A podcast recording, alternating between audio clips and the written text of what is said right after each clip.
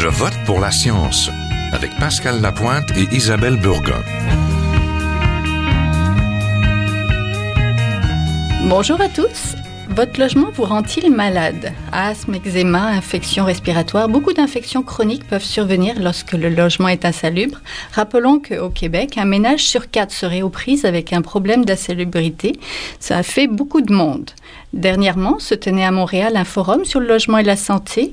Un récent rapport rédigé par la Direction de la santé publique sur cette question y a été présenté. Il s'intitule Pour des logements salubres et abordables. Il fait l'état de la situation à Montréal. Deux dimensions préoccupent particulièrement les instances de santé publique montréalaises, la salubrité des milieux de vie et l'abordabilité des logements. Il faut dire que Montréal a un profil particulier. 61% sont locataires. Sur la période de 2001 à 2014, 38% de hausse du prix de loyer pour des logements de trois chambres environ ce qui fait beaucoup. Il y a aussi une pénurie de grands logements pour les familles et un parc locatif vieillissant. 42% des logements sont construits avant 1960. Nous allons donc parler d'insalubrité, des maladies que cela provoque, mais aussi d'insécurité alimentaire lorsque les locataires versent plus de 30% de leur salaire dans leur logement, avec les conséquences que ça peut avoir sur la santé à plus long terme.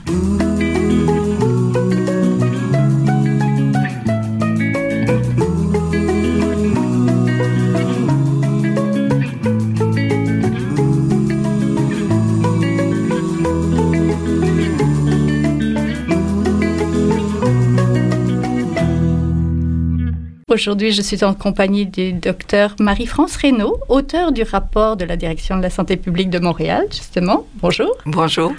On est en compagnie aussi du docteur Mathieu Lantier-Veilleux, qui est médecin résident en santé publique et médecine préventive et membre de Jeunes médecins pour la santé publique et expert en logement. Bonjour. Oui, bonjour. Le rapport de la direction de la santé publique a fait beaucoup parler de lui dans les médias. N'est-ce pas un vieux problème, surtout à Montréal, Reynaud? Euh, oui, c'est un vieux problème. C'est pas d'ailleurs la première étude que la direction de santé publique euh, publie à ce sujet, mais euh, dernièrement, on prend plus conscience avec l'augmentation des coûts du loyer des impacts que ça a sur la population montréalaise. Auparavant, Montréal était considéré comme une ville relativement peu chère pour le logement, surtout si on comparait avec les, les grandes villes canadiennes. Euh, c'est encore le cas dans les comparaisons, mais la situation de l'abordabilité s'est beaucoup détériorée. Alors que pour la salubrité, on peut dire que c'est plus ou moins euh, la même situation. Pas de détérioration massive, mais pas d'amélioration notable non plus. Donc, quand on parle euh, d'abordabilité, on parle d'accès d'accès au logement, mais on pourrait parler d'insalubrité, de moisissure, des vermines, des punaises de lit, euh, l'humidité. Ça fait beaucoup les médias avec des photos à l'appui qui, des fois, euh, lèvent le cœur un petit peu. Mais exactement de quoi parle-t-on lorsqu'on parle d'insalubrité? Nous, on a euh, euh, opérationnalisé, c'est-à-dire qu'on s'est dit qu'il y, y, aurait insalubrité si les logements présentaient les facteurs suivants. Là. Alors, présence de vermine, ça c'est, on parle des coquerelles, on parle des punaises de lit, euh, présence de rats, de souris, euh, des traces d'humidité excessive, euh, des, des, moisissures, des, des, antécédents de dégâts d'eau mal réparés, etc. Donc, on parle plutôt de ces enjeux-là. Oui. Le docteur euh, Lantier-Veilleux, vous êtes jeune médecin. Actuellement, vous êtes en formation à Ottawa, mais vous êtes tout jeune médecin et vous vous intéressez au logement. Pourquoi? Parce que, euh, dans le fond, l'environnement qui nous entoure, euh, c'est vraiment euh, un facteur déterminant dans notre santé. Puis quand on considère qu'on passe plus de 90% euh, de notre temps à l'intérieur, dont la majorité est dans notre logement, c'est pas surprenant que le logement a un impact sur notre santé. C'est pour ça que ça m'a attiré là, comme euh, comme domaine de recherche lors de ma maîtrise. Puis j'ai effectivement réalisé une enquête auprès des, des étudiants universitaires qui sont pas exemptés de, de, de, cette problématique-là. donc, ils sont eux aussi là soumis à, des logements euh, insalubres. Euh, on parle encore une fois d'humidité excessive ou de, de vermine. Euh, donc, j'ai répété un peu les, les mêmes résultats qu'on observe dans, ce rapport de la DSP de Montréal. Est-ce que vous pouvez nous parler chez les étudiants justement Est-ce que ce problème-là, ça procure quoi? Est-ce que est-ce qu'ils sont plus malades les étudiants qui ont qui vivent évidemment dans ce genre de, logement-là Et quels problèmes rencontrent-ils plus souvent? En fait, euh, euh, ils représentent une, proportion de la population qui, peut être vulnérable, effectivement. Euh, mais je dirais que c'est les mêmes symptômes et les mêmes problématiques qui se retrouvent dans, les autres types de populations. moi, mon étude, c'était vraiment chez une étudiants universitaires de l'Université de Sherbrooke, mais on peut peut-être extrapoler là, à d'autres à d'autres types d'universitaires. mais dans le fond, mon étude traitait principalement des, des, moisissures et de l'humidité excessive. Et on constatait effectivement, comme c'est noté dans la littérature, euh, qu'il y a une association très forte avec euh, euh l'asthme, les rhinites allergiques euh, notamment, mais d'autres études démontraient des, liens avec les infections respiratoires, des problèmes cutanés également. puis, c'est des impacts qui peuvent avoir des effets à, long terme, des effets aussi à court terme. Euh, puis ça, nuit à la, qualité de vie. Là, ça a été euh, démontré dans, les, dans mon étude également. Euh, puis même des, impacts sur les, résultats scolaires selon la perception que les, étudiants en avaient. Là. Une question pour tous les deux. Je suppose que ce genre de problème-là touche une population. Il y a aussi une population qui est plus fragile. On pense aux aînés, on pense aux étudiants maintenant et on pense aux enfants. Dans notre rapport, on a abordé plusieurs populations qui étaient particulièrement vulnérables. Euh, d'abord, les populations qui sont exclues socialement pour une mhm. raison ou pour une autre. Alors, euh, on pense, par exemple, aux usagers de drogues intraveineuses qui, euh, qui ont des impacts particuliers de, leur instabilité résidentielle parce qu'ils sont pas capables de maintenir un traitement. Mhm. Et euh, pour ce qui est de la prévention aussi, ça demande vraiment une, une bonne stabilité résidentielle. Euh, il y a les immigrants qui sont très nombreux à Montréal, les immigrants récents qui n'ont pas beaucoup d'argent, pas tellement de connaissances non plus des mécanismes euh, d'enquête ou de plainte par rapport à des logements insalubres, un peu captifs de, de ce qu'ils peuvent trouver. Euh, il faut dire que nos immigrants montréalais ont des relativement grosses familles. Je parle de grosses familles à trois enfants et plus, là, pas, comme il y a 50 ans. Euh, ce qui fait que il y a des difficultés pour eux de se loger, sont souvent victimes de discrimination. Euh, les personnes âgées sont particulièrement vulnérables aussi. Euh, euh D'une part, euh, les problèmes d'insalubrité, ça, ça, entraîne chez eux des effets qui sont pires que chez les plus jeunes parce qu'ils ont souvent d'autres maladies associées. Ça vient rajouter, donc, ça hein. vient ajouter. puis, on a peu abordé ou presque pas la question de la sécurité des logements, mais c'est souvent des gens qui sont à mobilité réduite et euh, euh, des logements inadaptés, c'est un enjeu pour eux. Ce qui nous a particulièrement euh, désolé dans nos résultats d'enquête, c'est que 50% de, des personnes âgées locataires à Montréal dépensent plus que 30% de leurs revenus. Oui, d'abord d'habilité, on va, on va en parler après. Je voudrais qu'on reste peut-être euh, au point de vue de la salubrité.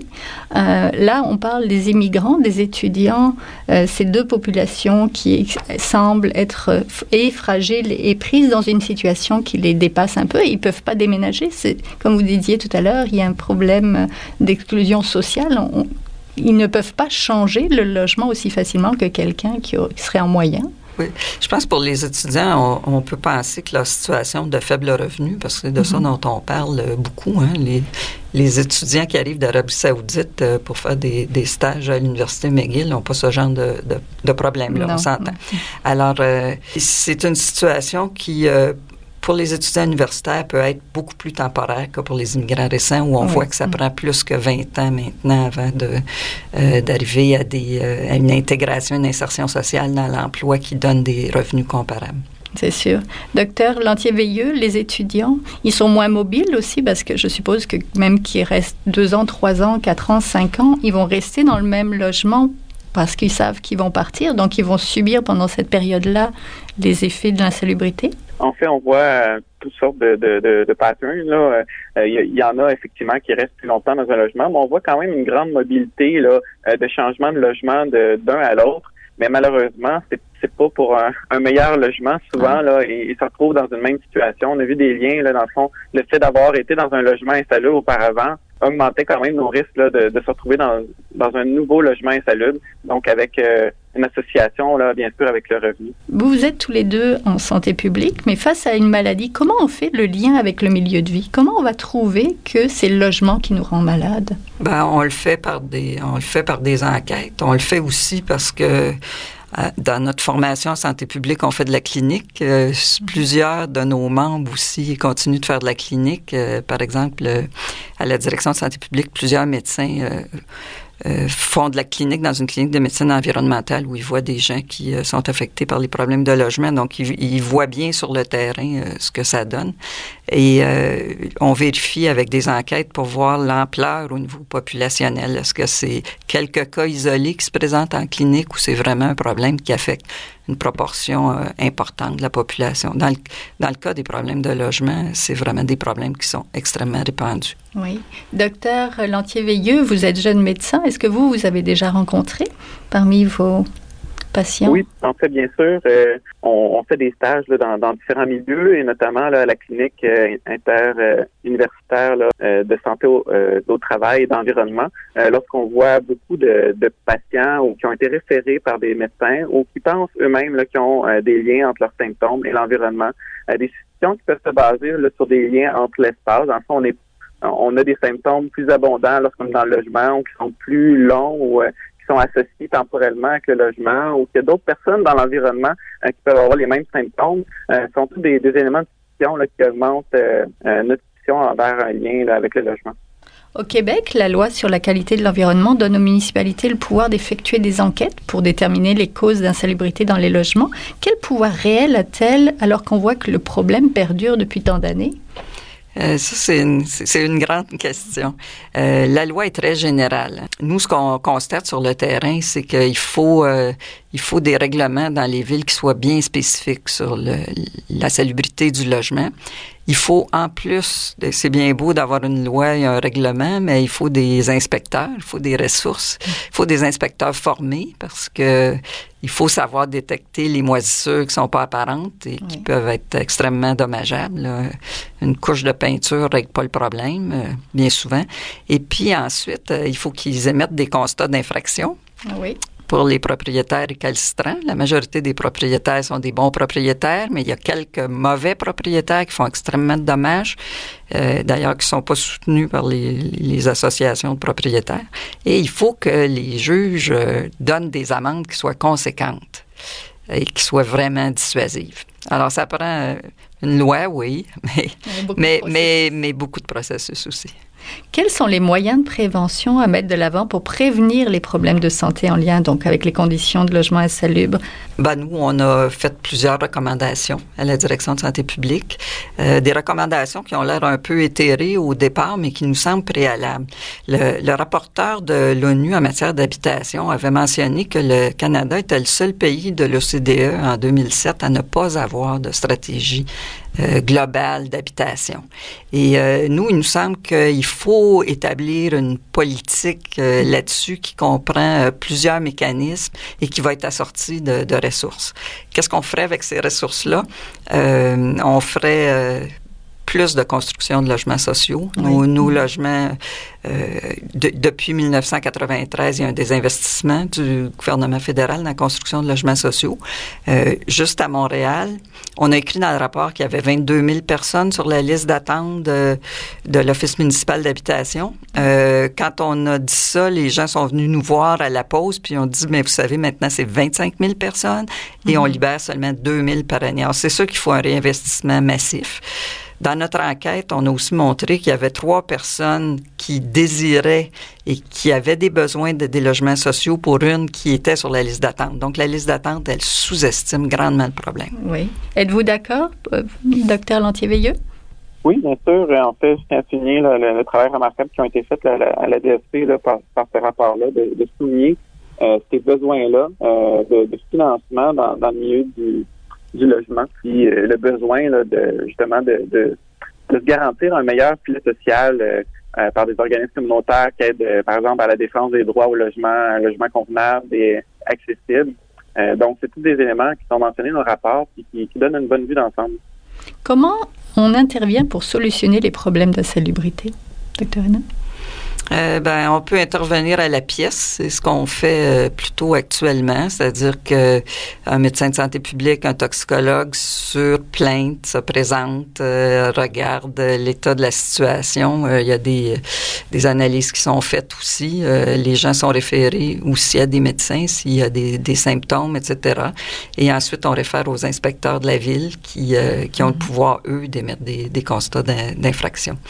Quelles sont les maladies aussi qu'on rencontre peut-être le, plus?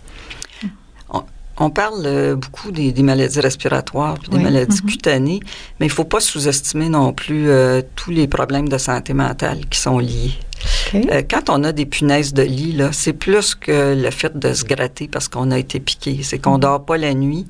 Euh, c'est qu'on n'ose pas inviter euh, des gens. On a vu que les enfants, ça diminuait leur vie sociale de façon mm-hmm. importante. On n'invite pas des petits copains à la maison. Quand on a des punaises de lit, on dort pas de la nuit, on réussit pas à l'école. les parents sont honteux euh, de ça. Ils essaient de régler le problème. Quand ils n'ont pas beaucoup d'argent, ils essaient par eux-mêmes avec des produits qui sont souvent euh, administrés à doses répétées et qui présentent un risque de toxicité. Il y, a, y, a toute une chaîne là, de euh, de conséquences pour la santé au-delà de ce qu'on peut observer là, a priori de, de codasme ou, de, dermatite. Oui, des conséquences sur, la sur la famille finalement. Comment on sensibilise les intervenants? Donc la régie du logement, on passe aux sociétés d'habitation, les propriétaires, mais aussi les médecins et le milieu de santé à cette problématique-là. Euh, probable, oui, c'est un peu l'objectif du rapport, mais il faut, il faut faire beaucoup plus. Euh, c'est sûr que je ne sais pas si ça a été le cas de Mathieu, mais moi, quand j'ai fait mon cours, j'ai pas entendu parler une seule seconde de l'impact du logement sur la santé. Euh, je suis pas convaincu qu'il en a entendu parler tellement plus que, que nous à l'époque, mais il pourra répondre à la question. Euh, mais euh, nous, on veut faire plus, on veut faire de la formation, on veut rendre ça accessible. Euh, dans les dans les centres euh, communautaires. Puis on veut aussi, euh, à, l'aide de nos cliniques hospitalières, sensibiliser les spécialistes à, ces expositions-là dans l'environnement. Là. Alors, mais il y, a, il y a encore beaucoup à faire et c'est sûr que le rapport, c'était le pied dans la porte pour, pour, pour plus de travail. Docteur Lantier-Veilleux, avez-vous été formé ou au moins sensibilisé à cette problématique-là dans vos cours? Je dirais que dans, dans parcours, dans le curriculum, le standard d'un médecin euh, pour, le doctorat, c'est pas un sujet qui est euh, abordé abondamment. Euh, on en parle rapidement comme un, des facteurs potentiels des maladies respiratoires, mais lorsqu'il vient le temps de, vraiment l'évaluer puis d'en tenir compte dans notre évaluation, c'est fait rapidement. je pense que c'est en train de changer de plus en plus je sais pas si c'est la sensibilisation de la santé publique qui aide ou euh, mais euh, je pense qu'il y, a un changement qui se fait parce qu'on se rend compte que justement euh, c'est pas en, donnant des médicaments que la situation se règle. Pour vraiment euh, éliminer l'agent causal, l'exposition pour vraiment euh, euh, améliorer l'état du patient. C'est peut-être pas un sujet qui euh, intéresserait aussi beaucoup de jeunes médecins, on va dire, parce que là, on parle d'insalubrité, on parle de punaise de lit, on parle de choses moins ragoûtantes que peut-être la petite rougeole du petit dernier. Oui, mais il y, a, beaucoup de, de, jeunes médecins, de jeunes étudiants en médecine qui sont allés en médecine avec beaucoup d'idéal je mhm, pense qu'on on en voit beaucoup s'investir dans des projets de santé internationale, mhm. euh, aussi dans les milieux défavorisés. Donc, je pense que, d'ailleurs, on le voit, il y a de la relève. Euh. Au Québec, nos logements nous rendent-ils un peu, moyennement ou beaucoup malades si on compare avec les autres provinces? Je ne suis pas capable de répondre directement à cette question-là parce que je ne sais pas la situation dans les provinces maritimes. Euh, chose sûre, les logements nous rendent malades si on est pauvre, si on est sous le seuil de faible revenu. Alors, j'imagine que dans les provinces maritimes, euh, où il y a quand même plusieurs villes où il y a des, proportions importantes de population sous le seuil de, de faible revenu, c'est sûr que dans les autres grandes villes canadiennes, le revenu moyen est supérieur. Et euh, ça donne, même si l'habitation est chère, l'habitation peut être chère et de, de, plus grande qualité. Il reste que euh, les maires des grandes villes canadiennes ont mentionné l'abordabilité comme un grand problème. Et mhm. avec les problèmes d'abordabilité viennent les problèmes d'insalubrité. On peut essayer de les traiter séparément, mais c'est quasi impossible parce que c'est sûr que les gens qui ont de l'argent iront jamais se loger dans des logements insalubres. Ceux qui sont là, euh, c'est pas un choix, c'est vraiment parce qu'ils peuvent pas déménager ailleurs. Quand ils déménagent ailleurs, c'est pour essayer d'améliorer leur situation, mais comme Mathieu le mentionnait, euh, ils, tombent souvent sur la même chose dans leur périple. Oui, justement, parlons-en de l'accessibilité au logement de qualité. C'est un déterminant de l'état de santé aussi. Et pourquoi c'est important de se soucier du coût euh, le coût est c'est lié bien sûr aux, besoins de base. Euh, docteur Lantier-Veilleux, je voudrais vous entendre. C'est sûr que, par exemple, dans mon enquête, on n'a pas vraiment évalué cet aspect-là. Mais lorsqu'on euh, si on prend un rapport, par exemple, lorsqu'on prend euh, plus de 30 de notre revenu pour se loger. il nous en reste moins dans les poches pour subvenir à nos autres besoins de base, tels que l'alimentation. donc, le fait d'être pauvre, on se retrouve dans un logement plus probablement insalubre, avec des difficultés de s'alimenter. Donc, ça vient s'accumuler comme facteur de risque, comme déterminant d'une mauvaise santé. donc, on part avec moins, moins de chances dans la vie d'évoluer en santé. Vous, êtes jeune médecin, est-ce que vous êtes intéressé à aller aussi à l'étranger faire des, des projets justement euh, internationaux comme beaucoup de vos jeunes confrères? Oui, c'est sûr que c'est un, un des projets qui, qui, qui, sont, qui, est dans l'air. C'est sûr que c'est intéressant de voir qu'est-ce qui se fait ailleurs pour aller chercher des, solutions aussi, puis essayer d'aider avec notre expertise euh, du Québec qui est quand même assez importante également. Donc, euh, c'est pas un projet concret pour moi comme tel, mais j'ai des collègues là, qui sont allés et qui, vont y aller euh, pour euh, partager nos expertises et euh, essayer de trouver d'autres solutions là, à nos problèmes qu'on vit ici. Revenons à Montréal. Est-ce que Montréal, je suppose, c'est une grande ville, une ville immense. Est-ce qu'il y a des zones ou des poches plus insalubres et plus justement problématiques, même au point de vue de l'abordabilité? Est-ce qu'il y a des zones de Montréal qui sont vraiment où il ne faut pas habiter? Euh, moi, si on a les moyens. Oui, moi, j'aurais du mal à répondre à cette question-là. Auparavant, Montréal euh, avait une carte de la pauvreté qui était assez claire. On parlait du T de la pauvreté. Là. Ça suivait le, le boulevard Saint-Laurent, puis ça descendait au sud. Maintenant, on s'aperçoit, ben, on a parlé du Est, de la pauvreté, parce que tout ça vient avec les, les problèmes de pauvreté. Puis maintenant, on s'aperçoit que dans plusieurs arrondissements, il y a des poches euh, de, de, logements insalubres et de, de pauvreté. Euh, c'est euh, souvent dans les multiplex, vous savez, les... les oui, duplex, triplex, etc. Et plus que ça, c'est multiplex. Là, quand, alors, les taux d'habitation des complexes, comme on a vu, où les les immigrants récents vont se loger parce qu'il y a toujours un peu de, de, de logements disponibles, même s'ils sont pas de taille suffisante. Et quand, il y a ces concentrations-là de logements dans des taux d'habitation de multiplex, euh, on sait là qu'on va se développer euh, beaucoup de, problèmes de santé liés à l'insalubrité. Il y en a ailleurs, ceci dit, et euh, on peut pas dire qu'il y a un seul arrondissement de Montréal qui, qui est complètement à l'abri de, de ce genre. De ce genre-là. Pour ce qui est des villes liées, c'est sûr que, mettons, baie d'Urfé n'est pas particulièrement euh, affecté, mais disons que, règle générale, euh, chacun a à regarder là, dans son environnement. Euh, il y a des poches de pauvreté, il y a des poches de logement Salut. aussi.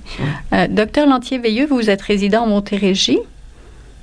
Est-ce qu'en Montérégie, est-ce qu'il y a des endroits où il y a justement ces poches de pauvreté-là et plus de problèmes qu'ailleurs? Écoutez, c'est peut-être dur à déterminer comme tel, mais c'est surtout dans les dans les villes euh, de, plus grande euh, envergure, euh, comme par exemple en proximité de Montréal ou à proximité de Sherbrooke, où, est-ce qu'il y a beaucoup de... Ben, moi, j'ai fait mon étude sur les étudiants, donc c'est sûr que Sherbrooke avait une problématique particulière. C'est beaucoup lié, par exemple, au, vieillissement du parc immobilier. donc, on parle des vieux quartiers, des, des, des, quartiers avec des taux de locataires plus élevés. donc, ça rejoint les, facteurs de risque des, différents secteurs de Montréal, j'imagine. Dernière question. Je suppose que ces problèmes-là dont on parle, il y a une prévention à faire, il faut aller en amont. Comment en amont on peut, d'une part pour le parc locatif, s'assurer d'un entretien minimal? Et comment on peut essayer de solutionner, bon, solutionner la pauvreté, c'est vaste, Mais solutionner au moins ce problème-là lié au logement, de dire, OK, on vous garantit. Je suppose que ça passe par le logement euh, social. Ça passe par le logement social, mais il faut, faut voir que même dans les pays où il y a beaucoup de logements sociaux, une grande proportion, la majorité des gens vont se loger sur le marché privé. Alors, il faut des incitatifs pour l'entretien euh, régulier. Nous, on propose dans le rapport d'explorer l'avenue d'un crédit d'impôt qui serait étalé sur plusieurs années, qui ferait en sorte que euh, les propriétaires ne pourraient pas refiler la facture à leur euh, à leurs locataires. Comme une possibilité. On a validé ça avec une association de propriétaires là, qui, trouvait que cette solution-là de programme de, rénovation par crédit fiscal était, une solution. Pour ce qui est de la pauvreté, puisque vous me tendez la perche, que ça me tente de la prendre, euh, il y a des, il faut, il faut voir que le, disons que la proportion de pauvres dans une société, c'est un choix de société. Et il y a des pays qui, euh, qui ont fait des choix qui font en sorte qu'ils ont très peu de pauvreté, euh, qui ont un modèle social où ils investissent euh, en prévention de la pauvreté et non en remédiation, pas quand c'est trop tard, mais pour faire en sorte que les enfants mettent plusieurs, plusieurs euh, euh, politiques sociales en place on en a plusieurs de ces politiques-là. Il faut les conserver. Alors, je pense, euh, par exemple, la petite enfance, faire en sorte que les gens arrivent, les enfants arrivent à l'école bien préparés. Ensuite, que l'école euh, fasse en sorte qu'ils puissent être diplômés, avoir un bon travail. Euh, quand on travaille, avoir un bon, on a un bon revenu. Si on est protégé, les syndicats ont leur rôle à jouer là-dedans aussi. Il y a plusieurs mécanismes qui font qu'un État peut faire en sorte que il y a peu de pauvreté. Et la bonne nouvelle, c'est que les États qui ont fait ça, ils sont les plus compétitifs économiquement. c'est des États qui, euh, qui ont une excellente euh, santé financière. Le revenu par habitant est fantastique. Alors, euh, je pense qu'on n'a pas à avoir peur d'investir pour prévenir la pauvreté. C'est vraiment quelque chose qui est rentable pour l'ensemble de la société, pas seulement pour les personnes pauvres. Et ça réglerait le problème du logement en passant. Docteur Lantier-Veilleux, vraiment en une minute, très rapidement, je suppose que vous êtes d'accord, c'est un choix de société? Oui, absolument. Euh, puis je pense qu'il faut investir effectivement en prévention euh, au lieu d'être réactionnaire, être plus proactif euh, dans le fond en amont avec des, subventions, avec des la réglementation, comme comme il a été mentionné dans le rapport. puis je tiens à mentionner quand même qu'il y a des coupures en santé publique, donc on a moins de moyens pour faire toutes ces actions qu'on a mentionnées.